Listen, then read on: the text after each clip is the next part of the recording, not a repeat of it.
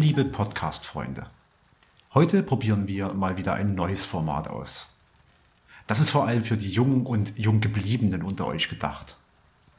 Da es diesmal kein Podcast-Getränk im üblichen Sinne gibt, könnt ihr auch ruhig eure Kids dazu holen. Wir haben Märchen für euch auf Lager. Die hat unser Kaffeesatzmitglied Peter in einem ganz anderen Kontext eingesprochen. Wir wollen sie euch aber nicht vorenthalten. Die Audioqualität wird ein bisschen schwanken, aber wenn euch das Format gefällt und ihr weiteres in der Richtung hören möchtet, dann schreibt uns da gern an und wir schauen, was sich machen lässt. Jetzt aber genug der Vorrede. Schnappt euch einen Tee, sucht euch eine gemütliche Position und lauscht dem russischen Volksmärchen Der Spatz, das Mäuschen und der Pfannkuchen. Der Spatz, das Mäuschen und der Pfannkuchen. Am Waldrand lebten einmal drei Gesellen in einem warmen Häuschen. Der gefiederte Spatz, das samtene Mäuschen und der fette Pfannkuchen. Der Spatz war vom Feld hierher geflogen, das Mäuschen war vor der Katze ausgerissen und der Pfannkuchen war aus der Pfanne gehopst. So lebten sie still für sich und keiner kränkte den anderen. Jeder machte seine Arbeit und war den anderen behilflich. Der Spatz brachte das Essen, Körner vom Feld, Pilze aus dem Wald und Bohnen aus dem Garten. Das Mäuschen machte Holz klein, und der Pfannkuchen kochte Kohlsuppe und Grütze. So lebten sie gut miteinander. Wenn der Spatz von der Jagd zurückkam, wusch er sich im Quellwasser, setzte sich auf die Bank, um auszuruhen. Das Mäuschen schleppte Holz herbei, deckte den Tisch und zählte die bunten Löffel. Der Pfannkuchen am Herd, schön gebräunt und prächtig dick, kochte Kohlsuppe, salzte sie kräftig und probierte die Grütze. Dann setzten sich die drei an den Tisch und konnten alles nicht genug loben. Der Spatz sagte, Ah, Kohlsuppe bleibt Kohlsuppe, fürstliche Kohlsuppe, wie gut und fett sie wieder ist. Und der Pfannkuchen sagte zu ihm, ich habe mich in den Topf getaucht und bin wieder herausgekrochen. Deshalb ist die Kohlsuppe so schön fett. Und der Spatz aß den Grützebrei und lobte ihn. Ah, oh, Grützebrei. Ja, freilich, das ist Grützebrei. Und er ist so schön heiß. Darauf sagte das Mäuschen, ich hab auch Holz in Mengen herangeschafft. Ich hab's auch ordentlich klein genagt, hab viel in den Ofen gesteckt und mit dem Schwänzchen habe ich das Feuer angefacht. Gut brennt es im Ofen, das Holz. Da wird die Grütze auch schön heiß. Ja, sagte der Spatz, ich bin auch kein Versager. Ich hab Pilze gesammelt und Bohnen zusammengeschleppt, damit ihr auch alle satt werdet. So lebten sie, lobten einer den anderen und kränkten sich nicht. Doch der Spatz wurde einmal nachdenklich. Ich, so dachte er, ich fliege den ganzen Tag im Wald herum, laufe mir die Füßchen wund, zerzause mir die Flügelchen. Und Sie? Was tun denn die anderen? Vom Morgen bis zum Abend liegt der Pfannkuchen auf dem Ofen, hegt und pflegt sich, und erst gegen Abend kümmert er sich um Essen. Und die Maus holt morgens Holz, zernagt es und kriecht dann auch auf den Ofen, dreht sich auf die Seite und schläft bis zur Mahlzeit. Aber ich, ich bin von Morgen bis in die Nacht hinein auf der Jagd, bei schwerer Arbeit. Nein, nein, so kann das nicht bleiben. Ganz böse wurde der Spatz. Er trampelte mit den Füßchen, schlug mit den Flügeln und schrie. Von morgen ab tauschen wir mit der Arbeit. Schon gut, schon gut. Der Pfannkuchen und das Mäuschen sahen, dass dagegen nichts zu machen war, und stimmten zu. Am nächsten Tag ging der Pfannkuchen früh auf die Jagd. Der Spatz ging Holz zerkleinern, und das Mäuschen wollte das Essen kochen. Nun wälzte sich der Pfannkuchen in den Wald. Er rollte den Weg entlang und sang Hopp, hopp, ein Sprung, hopp, hopp, ein Sprung. Meine Seite ist fett und rund, bin gut in saurer Sahne geraten, bin gut in brauner Butter gebraten. Hopp, hopp, ein Sprung, hopp, hopp, ein Sprung. meine Seite ist fett und rund. Er lief und lief, und da begegnete ihm Reineke Fuchs. Wohin willst du denn, Pfannkuchen? Was läufst du und was rennst du so? Auf die Jagd, sagte der fette Pfannkuchen. Und was singst du für ein schönes Lied, kleiner Pfannkuchen? Der Pfannkuchen hüpfte hoch und sang. Hopp, hopp, ein Sprung, hopp, hopp, ein Sprung. Meine Seite ist fett und rund, bin gut in saurer Sahne geraten, bin gut in brauner Butter gebraten. Hopp, hopp, ein Sprung, hopp, hopp, ein Sprung. Meine Seite ist fett und rund. Schön singst du, sagte Meister Reinecke und kam näher an ihn heran. So bist du also in saurer Sahne angerührt? Ja, sagte der Pfannkuchen, in saurer Sahne und mit Zucker. Darauf fragte der Fuchs. Hopp, hopp, ein Sprung, sagst du? Ach, wie der Fuchs springt und wie er faucht und den Pfannkuchen an der fetten Seite packt. Schnapp! Und der Pfannkuchen schrie, Fuchs, lass mich los! Ich muss auf die Jagd, muss im Wald nach Pilzen und Bohnen suchen. Der Fuchs aber entgegnete, Nein, jetzt fress ich dich. Ich verschling dich mit deiner sauren Sahne, deiner Butter und deinem Zucker. Der Pfannkuchen wehrte und sträubte sich, und er entkam dem Fuchs nur mit Mühe. Ein Stückchen von seiner fetten Seite aber hatte Reineke Fuchs schon gefressen. Und zu Hause. Ach, was war da nur zu Hause inzwischen geschehen? Die Maus hatte Kohlsuppe kochen wollen. Sie konnte hineintun, was sie wollte. Die Suppe wurde einfach nicht fett. Sie wurde nicht dick und schmeckte nicht. Hm. Wie kocht wohl der Pfannkuchen die Suppe? überlegte sie. Ach ja, er taucht den Kopf in den Topf und schwimmt drin herum. Und das macht die Kohlsuppe fett. Die Maus nahm allen Mut zusammen und stürzte sich in den Topf. Sie verbrühte sich und konnte nur mit Mühe wieder herausspringen. Jetzt saß sie auf der Bank. Das Fell hatte die Haare verloren, das Schwänzchen zitterte wie Espenlaub und sie vergoß bittere Tränen. Und der Spatz, der hatte Holz geholt, viel Holz, und er schleppte es zusammen, um es schnell zu zerpicken und in kleine Stücke zu brechen. Er pickte und pickte, bis er sich den ganzen Schnabel verbog. Da setzte er sich auf einen Hügel und weinte. Als der Pfannkuchen nach Hause kam, sah er, dass der Spatz mit verbogenem Schnabel auf dem Erdhügel saß und in Tränen zerfloß. Und als der Pfannkuchen in die Hütte kam, da saß die Maus auf der Bank, mit kahlem Fell und mit zitterndem Schwänzchen. Als sie nun sahen, dass von dem Pfannkuchen die halbe Seite abgebissen war, da weinten sie alle noch mehr.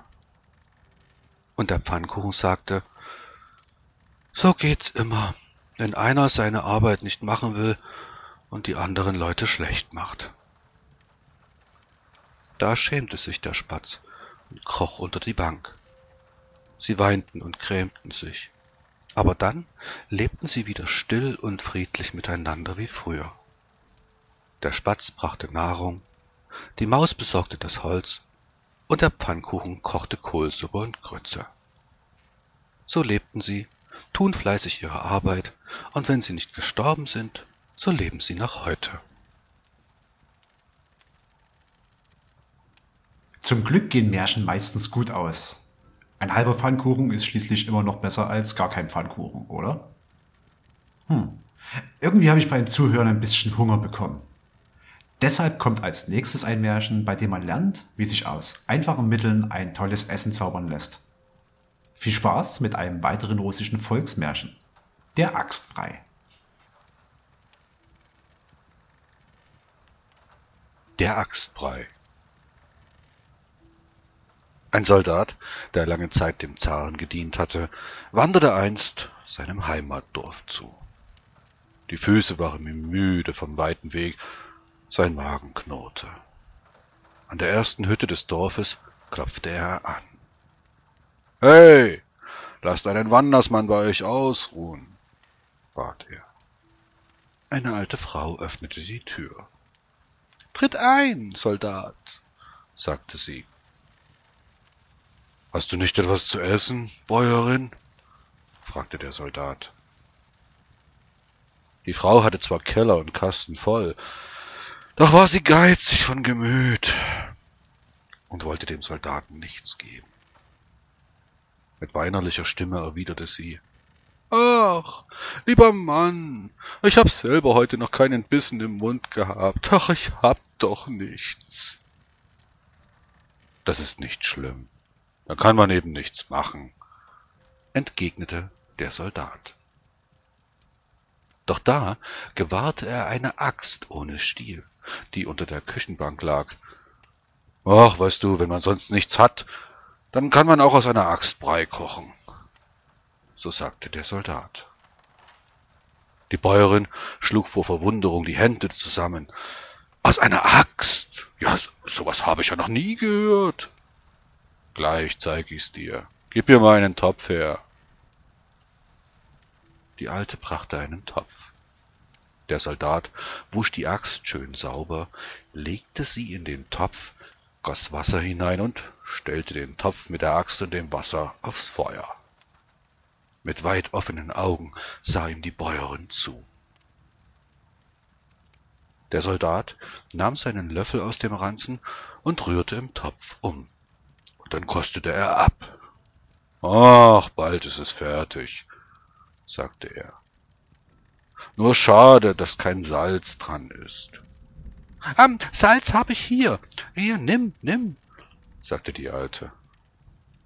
Der Soldat salzte und kostete wieder. Ach, ein bisschen Kräubchen oder Graupen, die müssten schon noch hinein, sagte er. Die Alte brachte ein Säckchen Graupen aus der Kammer. Nimm nur, so viel du brauchst. Der Soldat ließ die Axt, das Wasser und die Graupen kochen und rührte von Zeit zu Zeit um. Dann schmeckte er wieder ab. Die Alte starrte ihn neugierig an. Mmh, gut ist der Brei, lobte der Soldat. Ein bisschen Fett noch und, na ja, dann könnte man sich schon die Finger danach ablecken. Die Bäuerin hatte auch Fett im Spind. Sie taten eine große Menge des Fettes davon in den Topf. Nun, greif zu, Bäuerin, der Soldat und die Bäuerin löffelten den Brei und ermundete ihnen beiden vortrefflich. Also ich hätte ja nie gedacht, dass man aus einer Axt so einen schmackhaften Brei kochen könnte, wunderte sich die Alte. Der Soldat aber führte emsig den Löffel zum Mund und schmunzelte in seinen Bart.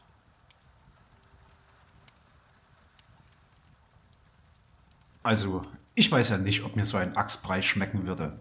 Aber drei der vier Zutaten waren auf alle Fälle essbar. Ich glaube, wenn man das nachkochen will, klappt das Rezept bestimmt auch ohne Axt, aber hm, vielleicht würde dann wirklich etwas im Brei fehlen. Das nächste Märchen stammt aus Usbekistan, einem Staat in Zentralasien, durch den früher die Seidenstraße zwischen China und dem Mittelmeer führte. Es geht um Hühner, einen Fuchs, ein Bär und ein Kissen.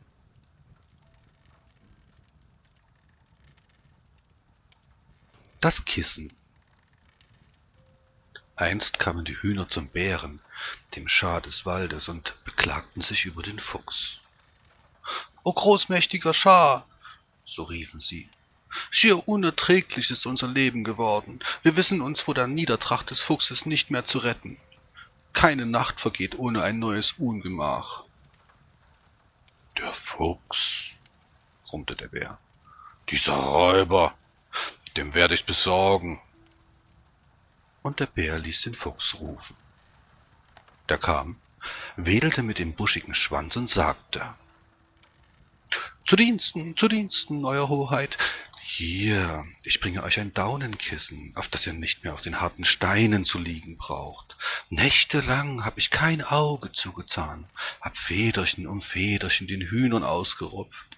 Nehmt mein Geschenk, lieber Bär, in Gnaden auf. Er reichte dem Bären das Kissen und fügte mit einem Seitenblick auf die Hühner hinzu, und diese Federfüßigen, sie wollen es einfach nicht begreifen, dass ich doch nur um euer Wohl, lieber Bär, besorgt bin. Bei diesen Worten schob er dem Bären das Kissen unter die Seite. Das Kissen war weich. Der Bär stürzte den Ellenbogen darauf und wandte sich von den Hühnern ab. Nun, äh, wie, wie steht es denn mit unserer Klage? gackerten die Hühner. Ach, packt euch, brummte der Bär. Und kommt mir nicht wieder mit solch einen törichten Klagen. Was sollten die Hühner tun? Es blieb ihnen nichts weiter übrig, als ihre Wege zu gehen. In derselben Nacht aber verschwanden wieder zwei Hühner aus ihrer Mitte. Da machten sich die Hühner auf und brachten ihre Klage vor den Visier, den Wolf. Rettet uns vor des Fuchses Niedertracht, flehten sie ihn an. Der Wolf befahl den Fuchs zu sich. Ach, verehrter Herr Wolf, flötete der Fuchs schweifwedelnd, ich bringe euch ein Kissen, auf das ihr nicht mehr auf der harten Erde zu liegen braucht. Er schob dem Wolf das Kissen unter die Seite und setzte mit einem Seitenblick auf die Hühner hinzu, und diese Federfüßigen, die wollen einfach nicht begreifen, dass ich Tag und Nacht nur um euer Wohl, lieber Wolf, besorgt bin. Der Wolf lehnte sich auf das Daunenkissen und wandte sich von den Hühnern ab. Wart, wart mir aus den Augen, knurrte er. Der Fuchs weiß sehr wohl, was er tut. Entsetzt stoben die Hühner auseinander und schon in der folgenden Nacht ergatterte sich der Fuchs schon wieder drei aus ihrer Mitte zum Schmaus. Da gingen die Hühner zum Hund Kutlei und klagten ihm ihr Leid. Kutlei ließ den Räuber vor sich kommen. Ach, ich bin doch so besorgt um euch, so besorgt, sagte der Fuchs und überreichte dem Hund Kutlei ein Kissen. Kutlei aber würdigte das Kissen keines Blickes sondern er rief seinen anderen Hunden zu Auf, meine Freunde, und erteilt diesem schlauen Fuchs eine Lehre, wie sie ihm gebührt. Die Hunde umringten den Fuchs und rissen ihn in Stücke.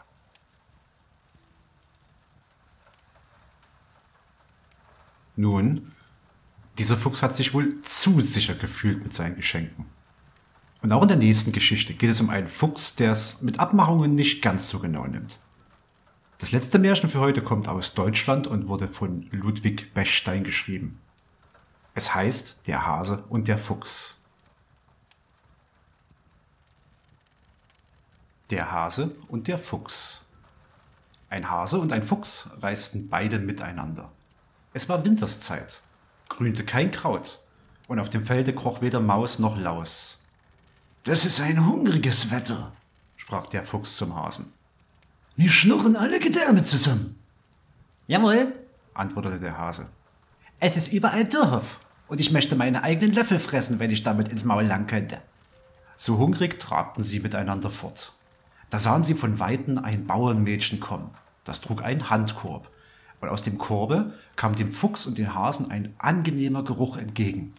Der Geruch von frischen Semmeln. Weißt du was? sprach der Fuchs. Lege dich der Länge nach hin und stelle dich tot. Das Mädchen wird seinen Korb hinstellen und dich aufheben wollen, um deinen armen Balg zu gewinnen. Denn Hasenbälge geben Handschuhe. Derweilen erwische ich den Semmelkorb uns zum Troste. Der Hase tat nach des Fuchsens Rat, fiel hin und stellte sich tot. Und der Fuchs duckte sich hinter einer Windwehe von Schnee. Das Mädchen kam, sah den frischen Hasen, der alle Viere von sich streckte, stellte richtig den Korb hin und bückte sich nach dem Hasen. Jetzt wischte der Fuchs hervor, er schnappte den Korb und strich damit querfeldein. Gleich war der Hase lebendig und folgte eilend seinem Begleiter. Dieser aber stand gar nicht still und machte keine Miene, die Semmeln zu teilen, sondern ließ merken, dass er sie allein fressen wollte. Das vermerkte der Hase sehr übel. Als sie nun in die Nähe eines kleinen Weihers kamen, sprach der Hase zum Fuchs wie wär's, wenn wir uns eine Mahlzeit Fische verschafften? Wir haben dann Fische und Weißbrot wie die großen Herren. Hänge deinen Schwanz ein wenig ins Wasser, so werden die Fische, die jetzt auch nicht viel zu beißen haben, sich daran hängen. Eile aber, ehe der Weiher zufriert. Das leuchtete dem Fuchs ein. Er ging hin an den Weiher, der eben zufrieren wollte, und hing seinen Schwanz hinein, und eine kleine Weile, so war der Schwanz des Fuchses fest angefroren. Dann nahm der Hase den Semmelkorb, fraß die Semmel vor des Fuchses Augen ganz gemächlich, eine nach der anderen, und sagte zum Fuchs, Warte nur, bis es auftaut. Warte nur bis ins Frühjahr, warte nur, bis es auftaut. Und lief davon, und der Fuchs bellte ihm nach wie ein böser Hund an der Kette. Und das war das letzte Märchen für diese Episode. Für uns ein kleiner Testlauf, ob das vielleicht auch ein wiederkehrendes Format im Kaffeepot werden könnte. Wenn euch dieser kleine Versuch gefallen hat, dann lasst uns das gern auf den üblichen Kanälen wissen. Es gibt sicher noch einige Märchen und Geschichten, die von uns eingesprochen werden wollen. Und zum Abschluss gibt es noch einen Gastbeitrag in Form eines vertonten Gedichts. Am 13. Dezember 2021 dichtete der User Stalkum auf Reddit Theodor Fontanes John Maynard um und schuf so die Ode an meinen Schließmuskel.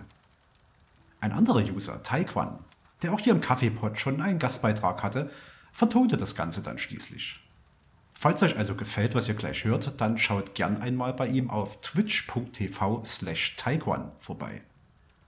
Ich sage für heute Tschüss, hört wieder rein, kommt gern vorbei, wenn wir offen haben und übergebe an dich, Taekwon. Mein Schließmuskel. Was ist der Schließmuskel? Der Schließmuskel ist mein Darmwachmann. Er hielt alles zurück, bis ich zu Hause ankam. Er hat mich gerettet, er trägt die Kron. Er hielt's für mich drin, diese Ballade, sein Lohn. Mein Schließmuskel. Der Corsa fliegt über die Autobahn. Es gibt keinen Grund, allzu schnell zu fahren. Von Leipzig fährt er nach Berlin-Treptow. Die Herzen aber sind frei und froh, und die Passagiere, die Kinder, die Frauen, im Dämmerlicht schon den Stadtrand schauen. Und intern an den Schließmuskel heran trete ich, wie sieht's aus, Darmwachmann? Der schaut hinein, schaut in das Rund, kein Grund zur Panik. Alles gesund. Alle Herzen sind froh, alle Herzen sind frei, da klingt's aus dem Enddarm her wie ein Schrei. Dünnpfiff war es, was da klang. Ein erster Geruch aus der Hose drang, ein Qualm, dann Schmerzen, tief im Po. Und noch zwanzig Minuten zum Heimatklo. Und die Passagiere? Bunt gemengt, auf dem Rücksitz sind sie zusammengedrängt. Auf dem Rücksitz ist noch Luft und Licht, aber am Steuer wird die Luft langsam dicht. Und ein Jammern wird laut. Wo sind wir? Wo? Und noch fünfzehn Minuten zum Heimatklo. Der Fahrtwind wächst, doch die Darmwolke steht, die holde Frau nach dem Steuer spät. Sie glaubt nicht mehr an den Darmwachmann und ganz zaghaft fragt sie an: Noch da, mein Schatz? Ja, Weib, ich bin. In die Straße ist ne Abkürzung. Ich halte drauf hin. Und der Fahrer denkt, halt aus, mein Po, und noch zehn Minuten zum Heimatklo. Geht's noch, mein Schatz? Und Antwort schallt's mit ersterbender Stimme, ja, Weib, ich halt's. Und in den Schuppen, was Mörtel, was Stein, jagt er den Korser mitten hinein, soll Rettung kommen, so kommt sie nur so. Rettung? Der Sitz vom Heimatklo. Der Korser entladen, die Kinder gezählt, am Tisch sitzen alle, nur einer fehlt. Ich lasse das Frachtgut ins Wasser hinab. Mit Papier verschließe ich das Grab und mit zitternder Hand auf dem Smartphone-Stein tippe ich hier meinen Dankspruch ein. Danke, Schließmuskel. Bei Qualm und Druck hieltest du das Frachtgut eisern zurück. Du hast mich gerettet, du trägst die Kron. Du hielt's für mich drin, Diese Ballade dein Lohn. Mein Schließmuskel.